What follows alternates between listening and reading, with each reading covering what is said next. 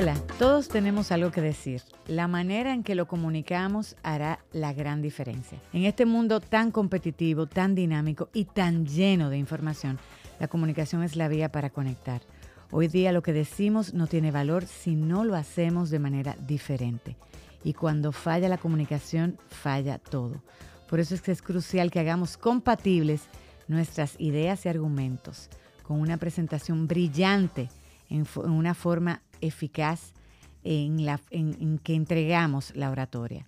Y este es el objetivo de este espacio. Speak Differently es un lugar donde podemos conversar sobre lo que nos apasiona. La comunicación desde sus distintas ramificaciones, la reputación, las crisis, el marketing, la comunicación digital, conversaciones sostenidas de manera diferente de la mano de los protagonistas y los profesionales expertos en las áreas que compartirán con nosotros sus experiencias, conocimientos y recomendaciones. Y como dice el, Quijote, que comenzando tenemos la mitad del camino hecho y ganado, hoy iniciamos con la grata compañía de Cristal Acevedo, periodista, escritora, experta en comunicación digital, presidente del Observatorio de Medios Digitales, para tratar este tema, el periodismo digital. Hola Cristal, ¿cómo estás? Hola, muy bien, súper contenta de estar aquí. Mi primer podcast. Ay, imagínate, eras virgen de podcast hasta hoy. Se estrena con Speed Differently. Qué, qué, gran placer y qué gran gusto para nosotros. Bueno, Cristal, para nosotros es gran, de verdad que un, un, nos complace muchísimo tenerte hoy con nosotros porque eres experta en un área que hoy es lidera la forma en que nos comunicamos, definitivamente. Y el periodismo ha cambiado. Eh, y tú que tienes años manejándote, eh, dirigiendo un organismo como el, observatorio, con un conocimiento completo de cómo está, eh, digamos que el periodismo digital a nivel nacional, queremos que nos cuente. ¿Es una amenaza el periodismo digital o es una digamos que una gran oportunidad. ¿Y cuál es el estatus eh, en que está el periodismo digital en nuestro país? Mira, yo pienso que el periodismo digital no es una amenaza ni tampoco es una gran oportunidad. El periodismo digital es una gran realidad porque muchas veces pensamos en los procesos digitales como procesos lejanos o en, o en construcción. Y actualmente en República Dominicana tenemos más de 650 medios digitales que funcionan todos los días. Hay muchos más. Lo que pasa es que no todos siguen con los lineamientos característicos del periodismo digital, el actualizar diariamente, el usar hipertexto, la multimedialidad, la inmediatez, entre otras cosas que hacen el periodismo digital posible y viable. Sin embargo, para muchas personas es una amenaza porque son muchos los periodistas que aún se enmarcan en el contexto tradicional, no tienen redes sociales, ven TikTok como un relajo, eh, no escuchan un podcast. Exactamente. Y se mantienen apegados a instrumentos, aparatos que ya no se utilizan, como la grabadora, como el lapicero, como la libreta. Y al final tú te quedas con la idea de, conchale, cuánto realmente hemos avanzado en el país en lo que tiene que ver con periodismo digital. Hace unos siete años en el programa de María Cela Álvarez, yo le decía, es que todavía estamos en pañales. Porque en, 2000, en, en 2015 sí sobre todo porque el uso de redes sociales para el tratamiento de la información era muy escaso y era muy deficiente. Ya en 2022 la realidad ha cambiado, pero no porque el periodismo tradicional haya pujado al periodismo digital. Todo cambió con la pandemia. ¿Por qué? Porque la pandemia hizo que medios digitales que quizás no eran tomados en cuenta como referencia al momento de validar una información, actualmente estén generando más dinero, estén generando más contenido y hayan crecido y se hayan expandido. Pero la pandemia lo cambió todo, también cambió, también cambió lo que tiene que ver con el proceso educativo. Sí, hasta la forma en que consumimos las noticias. Totalmente. Yo recuerdo que en 2018, cuando yo era directora de la Escuela de Periodismo Digital de la Universidad Abierta para Adultos de la UAPA, nos compartieron una experiencia de enseñanza, una profesora eh, cubana, y ella me presentó una herramienta que se llamaba Zoom. Y yo decía, y yo decía, pero esta muchacha se está volviendo loca porque cómo yo voy a dejar de dar mi clase virtual, que yo pongo mi tarea en la plataforma y ellos la hacen cuando ellos quieran, a yo tener que sentarme los lunes de 6 a 8 en una videollamada, en una videoconferencia para perder dos horas de mi tiempo o invertir dos horas de mi tiempo, sí, para yo tener que darle la clase virtual.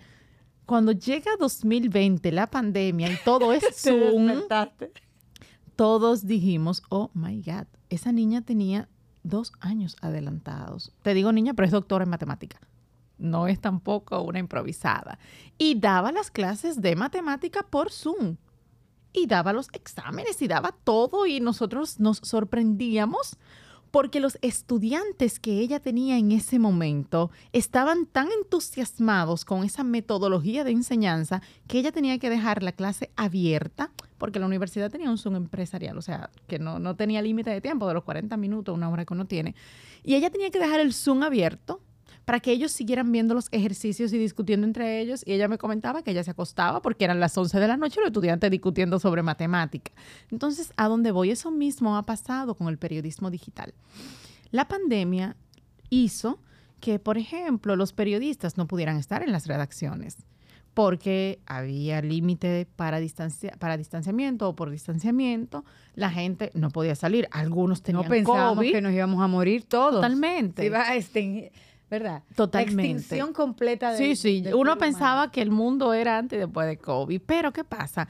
Con estas eh, eh, facilidades que pudimos ir aprovechando con COVID, fueron facilidades en ese momento, sobre todo 2020, principio de 2021, pero ya en 2022 es una experiencia habitual. Ya tú tener una reunión por Zoom es algo habitual, normal. Es más, a veces yo prefiero una reunión por Zoom para no tener que coger el tapón. Pero, ¿qué ha ocurrido? Que esa gran oportunidad que tú señalas, quizás todavía le falta que la gente pueda valorar en su justa dimensión no solo la importancia del periodismo digital, sino la importancia de que esa información pueda ser confiable frente al lector.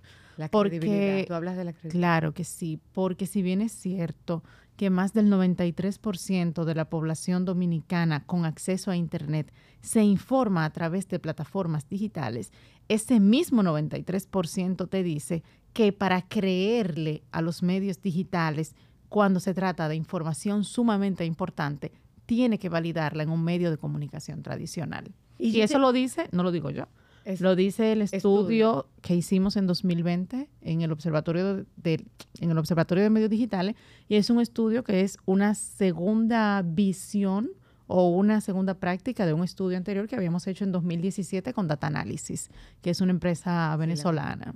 Pero entonces, Cristal, los medios impresos, yo tengo años sin hojear un medio impreso. Ya vemos que los mismos directores te lo comparten por WhatsApp. Claro. Está la versión digital, como tú dices, TikTok, el Instagram. Ya uno consume, ni siquiera por la página web, uno consume las noticias en diferentes formatos. Así es. Eh, los medios tradicionales, no solamente los, periódicos digitales, pero la televisión ha cambiado. Totalmente. Ya hay personas, ya tú no necesitas un espacio en un canal, ya tú puedes lanzar tu propia plataforma a través de YouTube o a través de cualquier otra plataforma. Yo creo que e, esa evolución, como tú dices, es una realidad. Y, muchos de nosotros no nos dimos cuenta.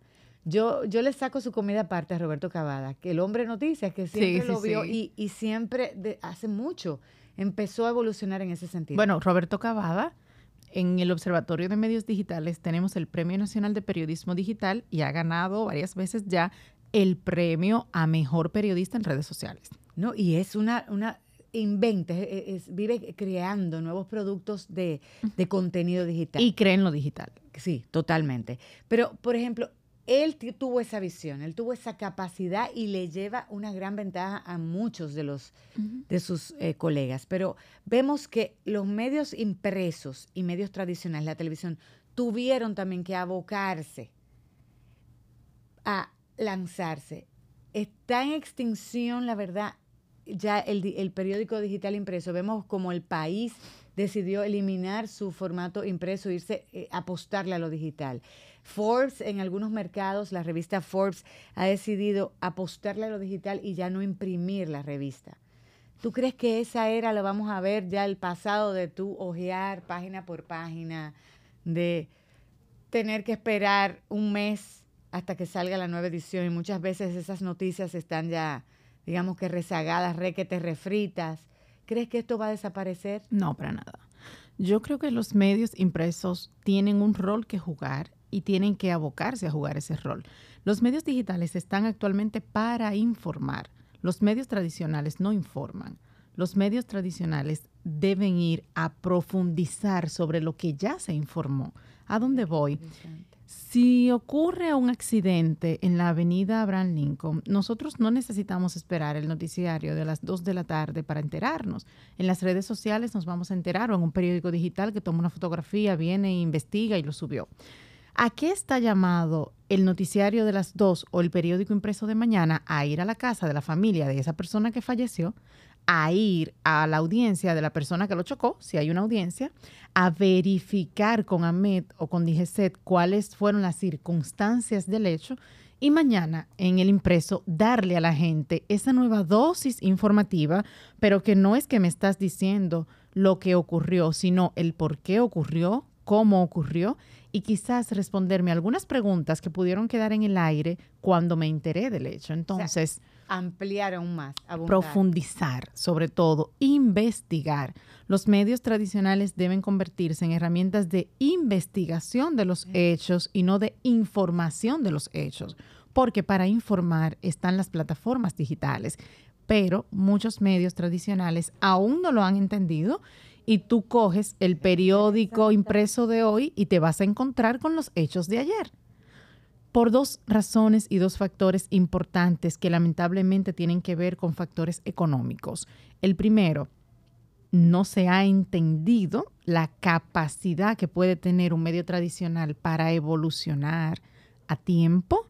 Y segundo, porque esos medios tradicionales no cuentan con la capacidad económica de contratar una plantilla de periodistas para investigar y poder pagarles un salario digno. ¿Por qué? Porque actualmente los medios tienen, digo, cinco periodistas y esos cinco periodistas cogen todas las notas de prensa que llegan, no hay especialización. van a una, y no es una crítica, es una observación para que sigamos mejorando. Y me incluyo yo también periodistas, estamos en la redacción, somos cinco, periodistas, tomamos todas las notas de prensa que llegan al correo institucional, la vaciamos en la maqueta. para, no, no es una burla, para el periódico impreso. Es la realidad. ¿Verdad? No, no me lo estoy burlando. Lo, lo pongo en la maqueta, ¿verdad? Y yo hice mi trabajo o cubrí una fuente, hice una nota, hice mi trabajo. ¿Qué ocurre cuando me aboco o me llevo a hacer un medio investigativo? Una investigación te puedes tardar un mes para hacerla y nadie te va a pagar por hacer una noticia, como ellos le llaman, durando un mes para hacerla. Pero lamentablemente, si los medios tradicionales quieren sobrevivir a la ola digital, tienen que convertirse en instrumentos que aporten un enfoque diferente a lo que ya la gente conoce. O sea, más enfoque investigativo. Totalmente, totalmente. Wow. si, te, si te fijas, pasaba con el periódico Acento cuando era clave digital. ¿Qué pasó con clave digital? Clave digital fue para mí, y, lo dije en mi presentación ante el Congreso Nacional para impedir que pasara la ley sobre regulación de medios digitales en el Poder Judicial y lo logramos me pasé del tiempo en la exposición ante los diputados, eran tres minutos y cogí cinco, pero lo logramos. ¿Qué yo dije ahí? Clave digital es, digamos, este gran, gran, gran proyecto que hizo que el dominicano se acostumbrara a utilizar Internet. ¿Por qué? Cuando en 1995 aquí... Salía impreso también, salía semanal, uno voy a, voy a llegar ahí para hablar del proceso investigativo. Cuando en 1995, específicamente el 5 de mayo, se habilita la comercialización masiva de Internet en República Dominicana, que ya el ciudadano común podía ir y comprar Internet para su casa, para su oficina o para lo que quisiera, no teníamos periódicos digitales. Había un intento de periódico digital, que en ese momento era electrónico, en San Pedro de Macorís, que fue el primer intento en la República Dominicana, encabezado por el periodista José Ramírez, quien todavía vive y acaba de inaugurar su propia emisora digital. Ese periódico se llamaba El Iguamo, actualmente se llamaba Diario Noticia y ahora se llama Sexta Quinta Prensa. Le ha cambiado el nombre ya varias veces llega la comercialización de Internet y es en marzo de 1996 cuando Uchi Lora y Silvio Erasme Peña crean el primer periódico digital de la República Dominicana. Ese periódico duró más o menos nueve meses, un año. Uchi no, no recuerda ciencia cierta el tiempo exacto porque era un proyecto en ese momento que quizás para él también era nuevo. En este tiempo de 96 al 99 hay un vacío comunicacional digital en lo que tiene que ver con lo informativo y es en el 99 cuando se crea el periódico En el Punto, que fue el primer periódico con una sala de redacción para los periodistas que era un no era cristal en la sala de su casa, no, era un periódico digital que tenía una estructura corporativa. Ahí ya luego pasa un tiempo y luego ya el medio sale de, de la línea o sale de línea. ¿Qué ocurre luego ya para 2003?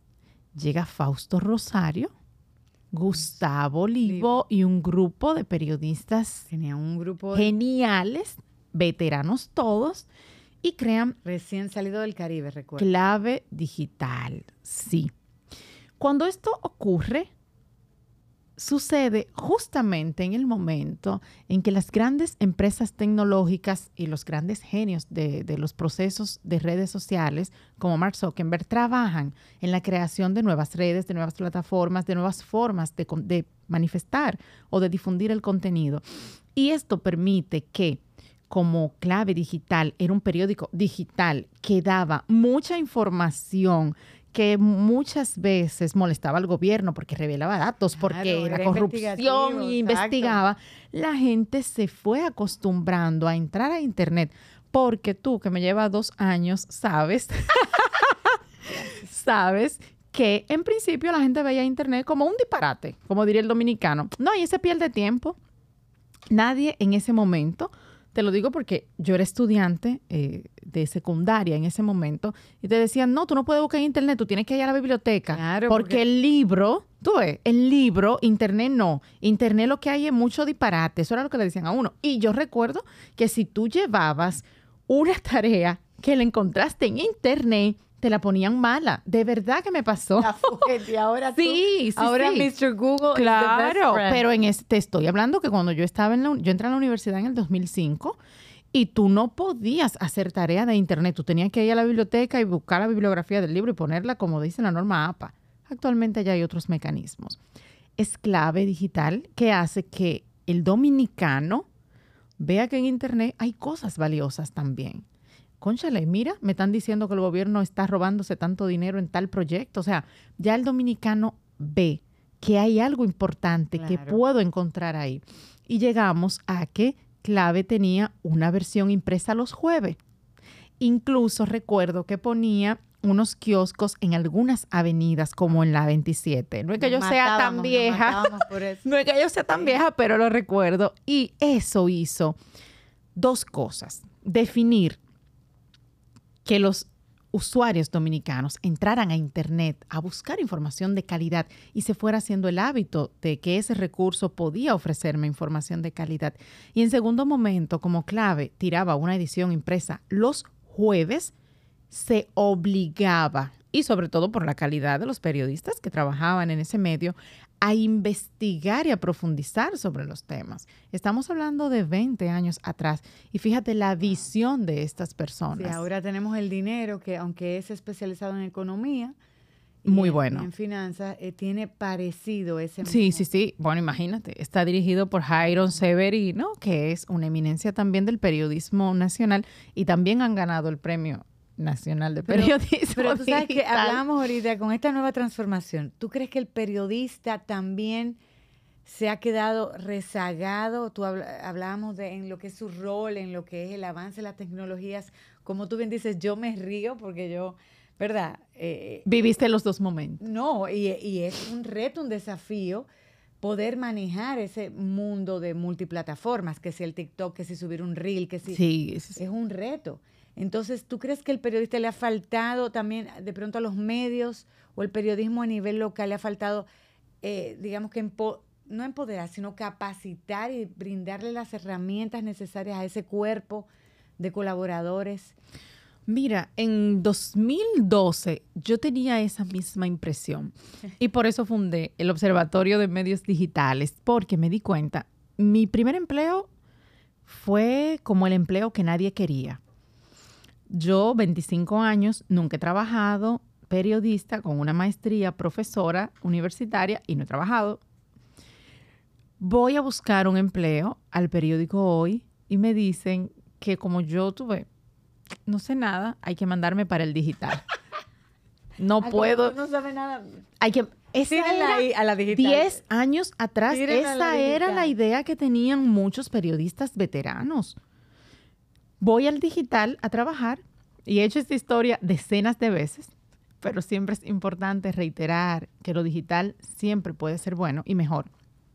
Voy al digital me quedo trabajando en el digital y cada vez que yo iba a escribir un reportaje de envergadura con muchos temas de profundidad, con muchas entrevistas, me decían que lo pusiera en el impreso. Yo decía que no. Pero mira, te vamos a dar una página. Digo, no, yo no quiero una página del impreso. ¿Y por qué? Porque yo soy digital y yo me quiero especializar en medios digitales.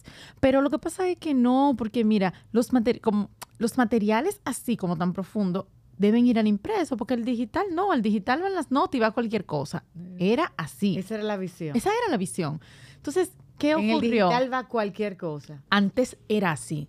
Te estoy hablando del año 2012, 10 años atrás, cuando no existía ni siquiera Instagram.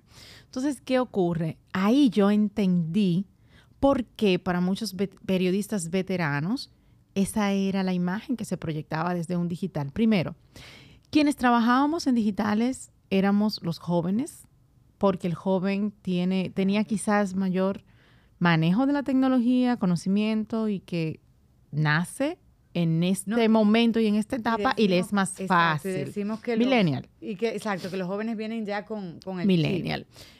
Ocurrió esto, pero me fui dando cuenta que mis colegas y compañeros, y esto lo digo con mucho respeto, no se habían capacitado académicamente para trabajar en los digitales. Eso es lo que Y seguíamos reproduciendo los mismos contenidos que producíamos para los impresos.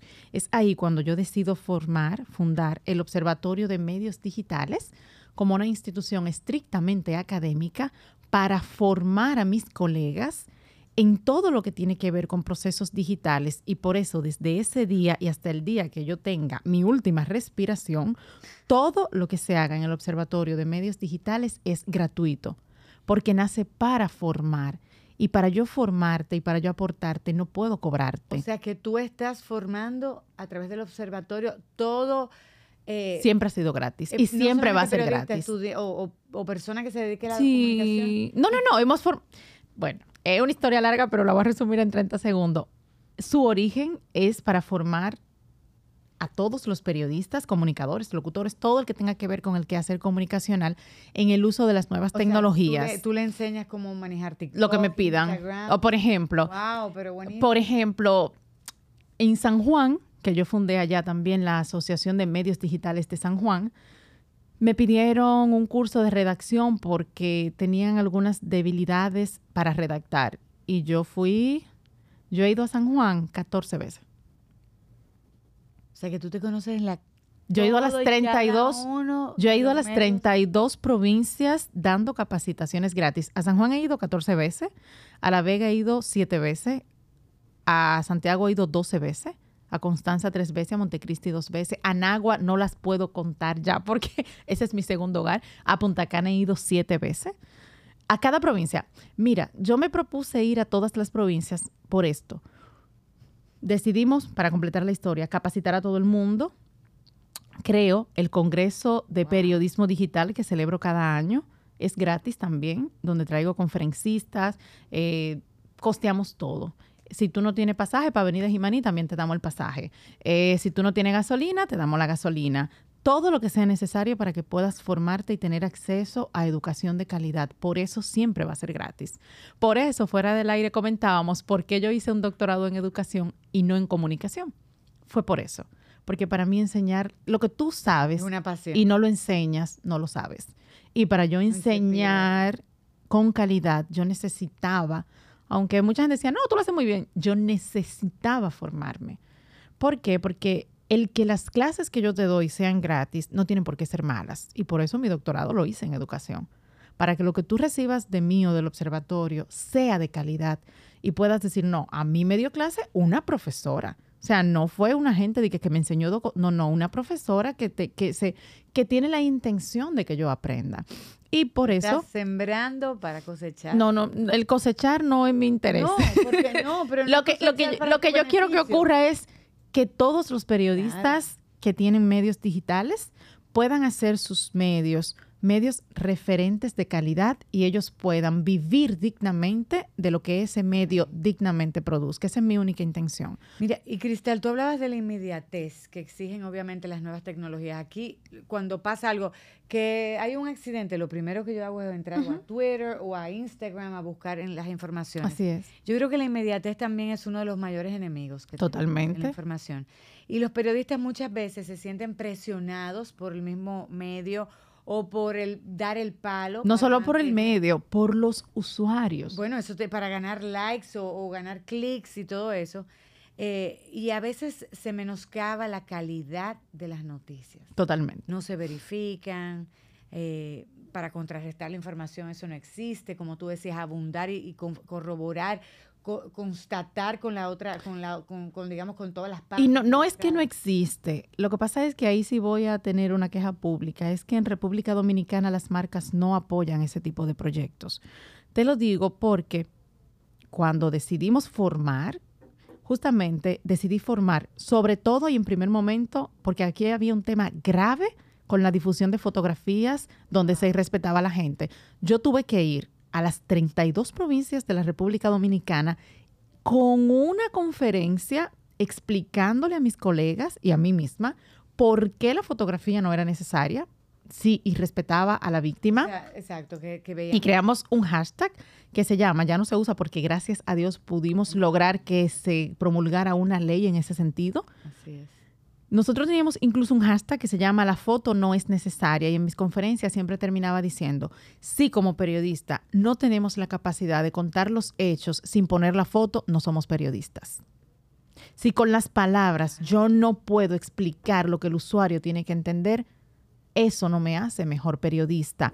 Y fui repitiendo esto a 32 provincias. Múltiples veces. Múltiples veces y gracias a Dios no por mí, sino, no, o sea, no, el cambio no ocurrió por mí, el cambio ocurrió porque era necesario y porque gracias a Dios todos tuvimos la conciencia de entender que era necesario. Pero ahí es, es de verdad, y eso lo hemos vivido, el morbo vende. Hay un grupo de la población que le fascina ver ese, esas noticias amarillas.